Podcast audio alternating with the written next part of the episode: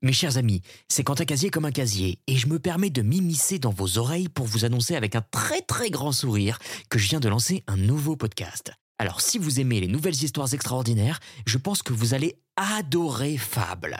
Fable, c'est le podcast qui explore les récits qui nous habitent depuis la nuit des temps. L'histoire d'Athéna, de Loki, de la reine Guenièvre, de Zeus, de Tristan Iseux, d'Anubis et d'Odin. Bref, on va pas se mentir, on va se raconter beaucoup d'histoires. Je vous invite à venir écouter Fable sur votre plateforme d'écoute favorite, Spotify, Deezer, Apple Podcast ou que sais-je, simplement en tapant Fable dans la barre de recherche, après ou avant cet épisode, c'est vous qui voyez. On se retrouve vite j'espère, bonne écoute.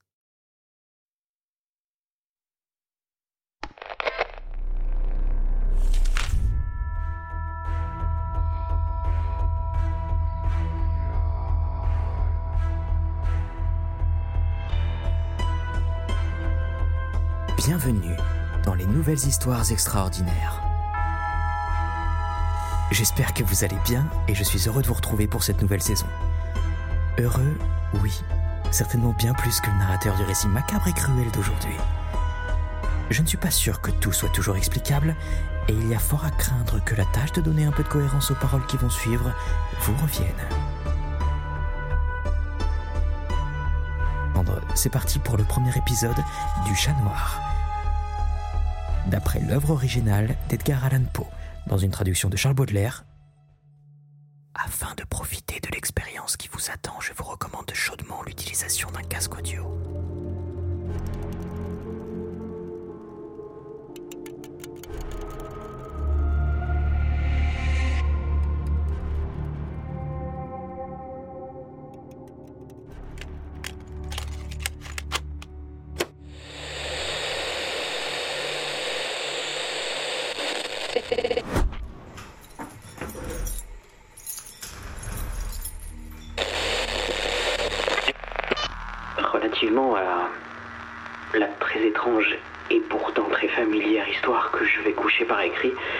Je n'attends ni ne sollicite la créance. Vraiment, je serais fou de m'y attendre dans un cas où mes sens eux-mêmes rejettent leur propre témoignage. Cependant, je ne suis pas fou. Et très certainement, je ne rêve pas. Mais demain, je meurs et aujourd'hui, je voudrais décharger mon âme. Mon dessin immédiat est de placer devant le monde, clairement, succinctement et sans commentaire, une série de simples événements domestiques.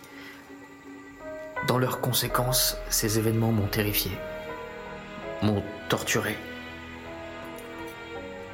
m'ont anéanti. Cependant, je n'essaierai pas de les élucider.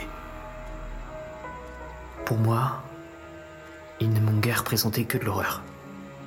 À beaucoup de personnes, ils paraîtront moins terribles que baroques. Plus tard, peut-être, il se trouvera une intelligence qui réduira mon fantôme à l'état de lieu commun. Quelque intelligence plus calme, plus logique et beaucoup moins excitable que la mienne. Qui ne trouvera, dans les circonstances que je raconte avec terreur, qu'une succession ordinaire de causes et d'effets très naturels.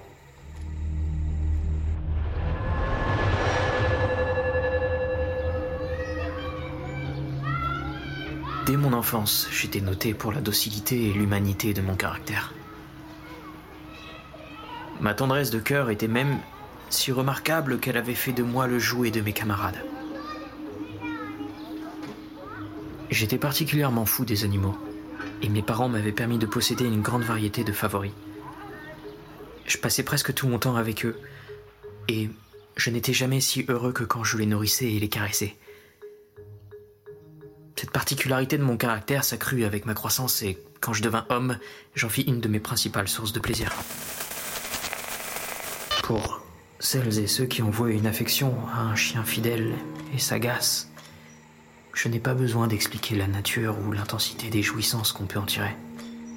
Il y a dans l'amour désintéressé d'une bête, dans ce sacrifice d'elle-même, Quelque chose qui va directement au cœur de celui ou celle qui a eu fréquemment l'occasion de vérifier la chétive amitié et la fidélité de gaz de l'homme naturel.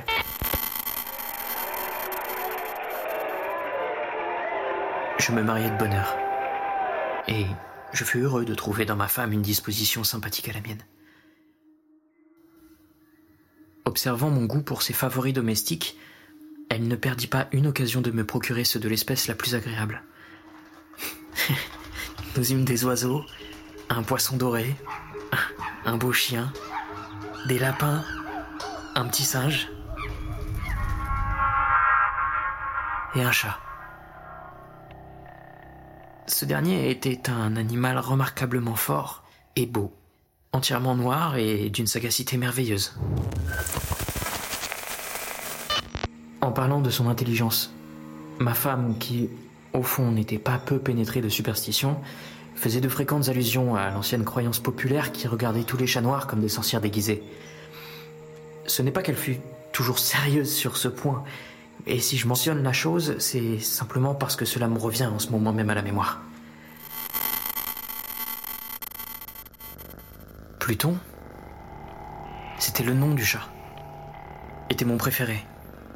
Mon camarade. Moi seul, je le nourrissais. Et il me suivait dans la maison partout où j'allais. Ce n'était même pas sans peine que je parvenais à l'empêcher de me suivre dans les rues. Notre amitié subsista ainsi plusieurs années, durant lesquelles l'ensemble de mon caractère et de mon tempérament, par l'opération du démon intempérance, je rougis de le confesser, subit une altération radicalement mauvaise. Je devins de jour en jour plus morne, plus irritable, plus insoucieux des sentiments des autres. Je me permis d'employer un langage brutal à l'égard de ma femme. À la longue, je lui infligeais même des violences personnelles. Mes pauvres favoris, naturellement, ont dû ressentir le changement de mon caractère. Non seulement je l'ai négligé, mais je l'ai maltraité. Quant à Pluton, toutefois, j'avais encore pour lui une considération suffisante qui m'empêchait de le malmener. Tandis que je n'éprouvais aucun scrupule à, à maltraiter les lapins, le singe et même le chien.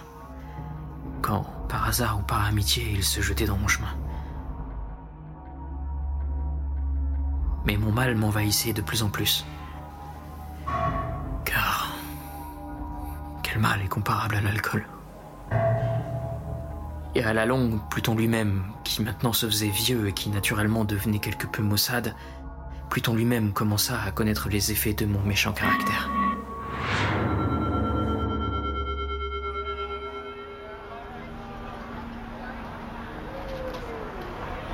Une nuit, comme je rentrais au logis très ivre au sortir d'un de mes repères habituels des faubourgs, je m'imaginais que le chat évitait ma présence.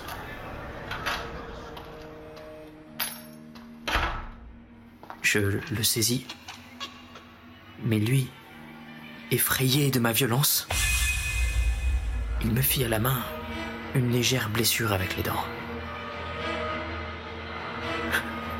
Une fureur de démon s'empara soudainement de moi. Je ne me connus plus.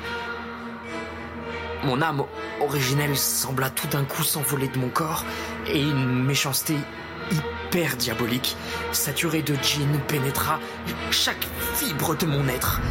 Je tirai de la poche de mon gilet un canif, je l'ouvris, je saisis la pauvre bête par la gorge et délibérément, je fis sauter un de ses yeux de son orbite. Je rougis. Je brûle. Je, je, frissonne en écrivant cette damnable atrocité. Quand la raison me revint avec le matin, hmm, quand je cuvais les vapeurs de ma débauche nocturne, j'éprouvais un sentiment moitié d'horreur, moitié de remords pour le crime dont je m'étais rendu coupable. Mais c'était tout au plus un, faible et équivoque sentiment. Et l'âme n'en subit pas les atteintes. Je me replongeai dans les excès, et bientôt je noyais dans le vin tout le souvenir de mon action. Cependant, le chat guérit lentement. L'orbite de l'œil perdu présentait, il est vrai, un aspect effrayant, mais il n'en parut plus souffrir désormais. Il allait et venait dans la maison, selon son habitude. Mais, comme je devais m'y attendre, il fuyait avec une extrême terreur à mon approche. Il me restait assez de mon ancien cœur pour me sentir d'abord affligé de cette évidente antipathie de la part d'une créature qui jadis m'avait tant aimé. Mais ce sentiment fit bientôt place à irritation. Et alors apparut, comme pour ma chute finale et irrévocable, l'esprit de perversité. De cet esprit, la philosophie ne tient aucun compte. Cependant, aussi sûr que mon âme existe, je crois que la perversité est une des primitives impulsions du cœur humain, une des indivisibles premières facultés ou sentiments qui donnent la direction au caractère de l'homme.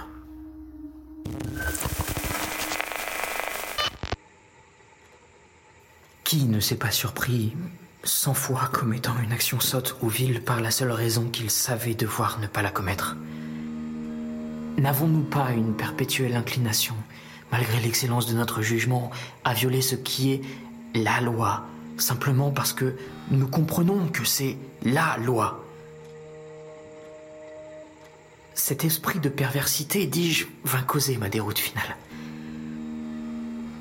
C'est ce désir ardent, insondable de l'âme de se torturer elle-même, de violenter sa propre nature, de faire le mal pour l'amour du mal seul, qui me poussait à continuer et finalement consommer le supplice que j'avais infligé à la bête inoffensive.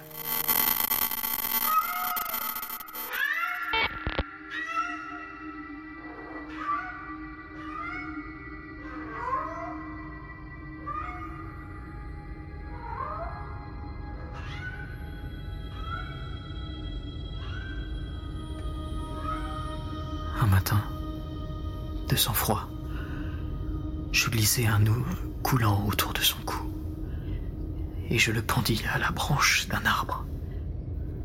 Je le pendis avec des larmes plein mes yeux, avec le plus amer remords dans le cœur. Je le pendis parce que je savais qu'il m'avait aimé et parce que je sentais qu'il ne m'avait donné aucun sujet de colère. Je le pendis parce que je savais qu'en faisant ainsi, je commettais un péché. Un péché mortel qui compromettait mon âme immortelle. Au point de la placer, si une telle chose était possible, même au-delà de la miséricorde infinie du Dieu très miséricordieux et très terrible.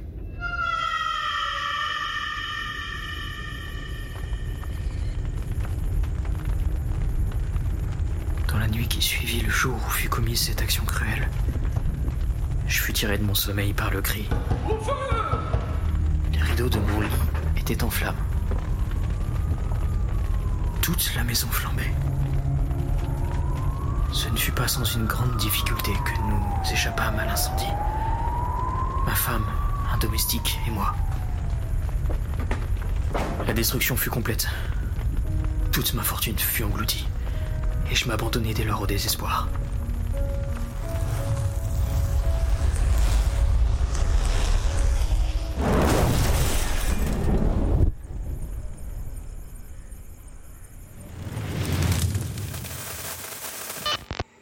Je ne cherche pas à établir une liaison de cause à effet entre l'atrocité et le désastre. Je suis au-dessus de cette faiblesse. Mais je rends compte d'une chaîne de faits. Et je ne veux pas négliger un seul anneau.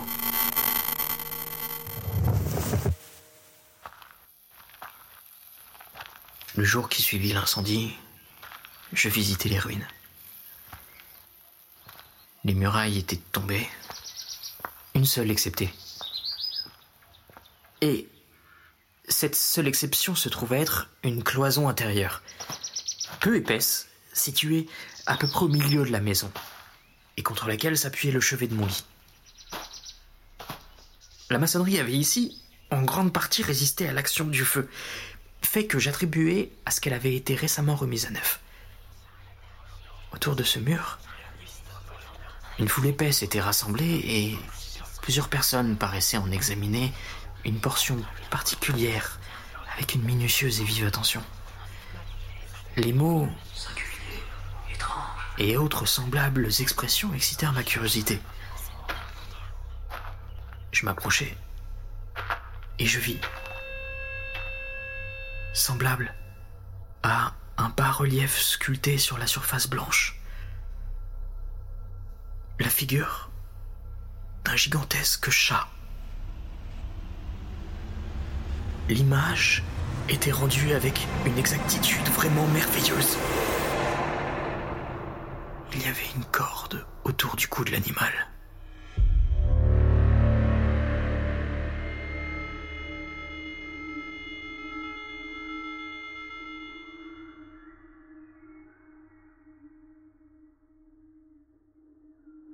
Tout d'abord en voyant cette apparition, car je ne pouvais guère considérer cela que comme une apparition, mon étonnement et ma terreur furent extrêmes.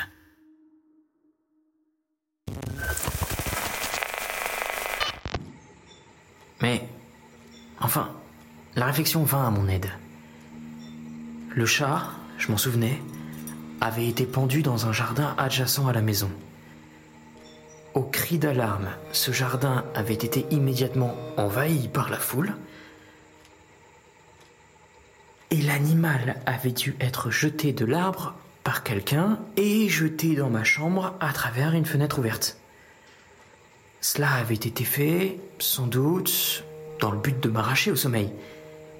La chute des autres murailles avait comprimé la victime de ma cruauté dans la substance du plâtre fraîchement étendu.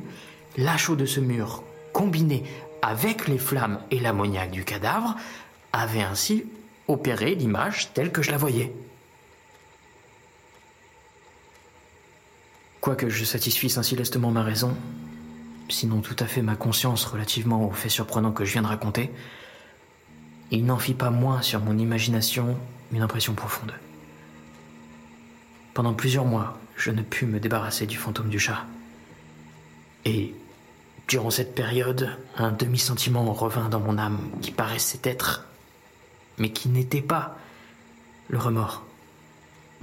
J'allais jusqu'à déplorer la perte de l'animal et à chercher autour de moi, dans les bouges méprisables que maintenant je fréquentais habituellement, un autre favori de la même espèce et d'une figure à peu près semblable pour le suppléer.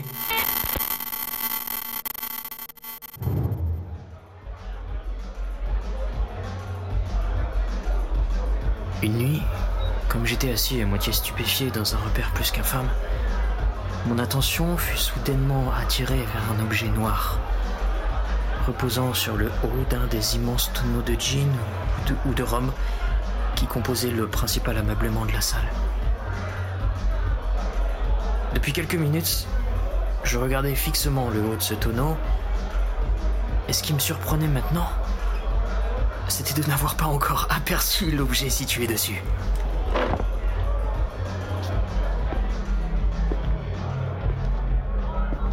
M'en approchais.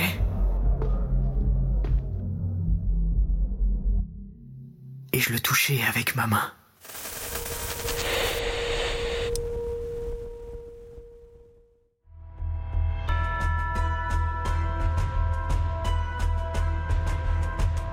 C'était le chat noir, une nouvelle histoire extraordinaire, réalisation et voix Quentin Casier. Musique originale Philippe Bettenon. Si notre podcast vous plaît et que vous souhaitez nous soutenir, n'hésitez pas à laisser un avis sur Apple Podcast et à nous suivre sur les réseaux sociaux. On se retrouve la semaine prochaine pour un nouvel épisode. C'était votre narrateur. À bientôt.